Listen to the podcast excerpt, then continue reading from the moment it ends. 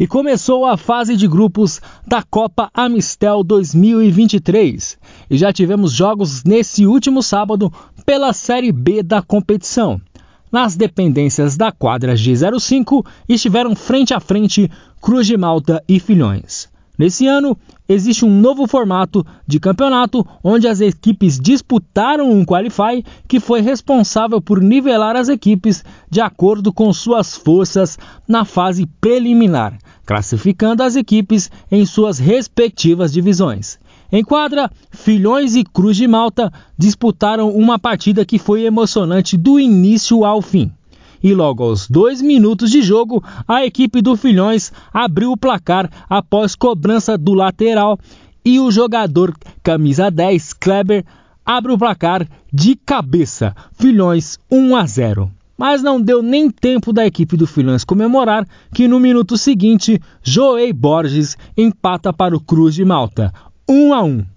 O jogo estava equilibrado, mas com uma pequena vantagem para a equipe do Filhões, que tinha mais a posse de bola. O camisa 10 Kleber fazia boas jogadas ao lado do camisa 9 Pedro. Pedro, que foi responsável por fazer uma boa jogada pela direita e dar uma excelente assistência para a conclusão de Vinícius. Filhões 2 a 1.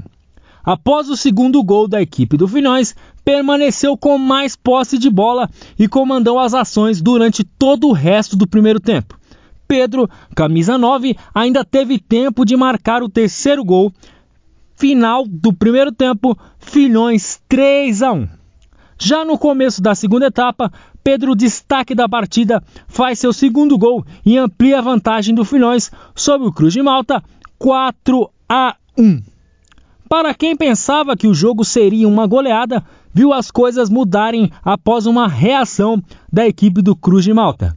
Jogada de Joey, que passou pelo marcador e tocou para Renan Gustavo, camisa 11, fazer o segundo gol da equipe do Cruz de Malta.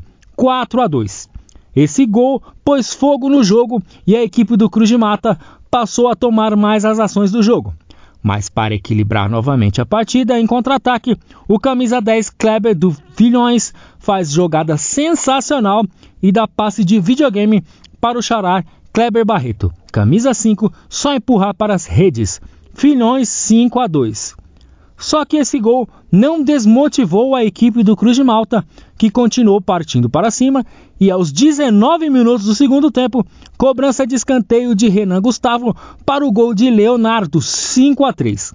O jogo fica emocionante e a equipe do Cruz de Malta busca o resultado a todo custo e a emoção toma conta das dependências da quadra G05. Minuto 23, sexta falta para a equipe do Cruz de Malta, cobrança de shootout. O camisa 86 Leonardo ajeita a bola, a torcida se agita e ele conduz a bola tocando na saída do goleiro por cima, mas a bola foi para fora. Shootout desperdiçado. Minuto 27 dos acréscimos. Mais uma falta a favor do Cruz de Malta. Mais uma chance de encostar no placar. Dessa vez, a cobrança fica em cargo do camisa 9 Joey, que já tinha marcado na partida. Para diminuir o placar e tentar um milagroso empate nos últimos segundos da partida. Joey vai para a cobrança de shootout, converte 5 a 4 no placar. Será que ainda deu tempo? O Cruz de Malta tentou nos últimos segundos e um empate milagroso, porém, não veio.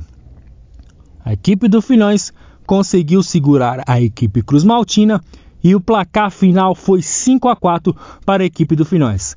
Pedro Henrique, destaque da partida, conversou com a nossa equipe e contou os detalhes dessa grande partida que resultou nos três pontos para a equipe do Filhões.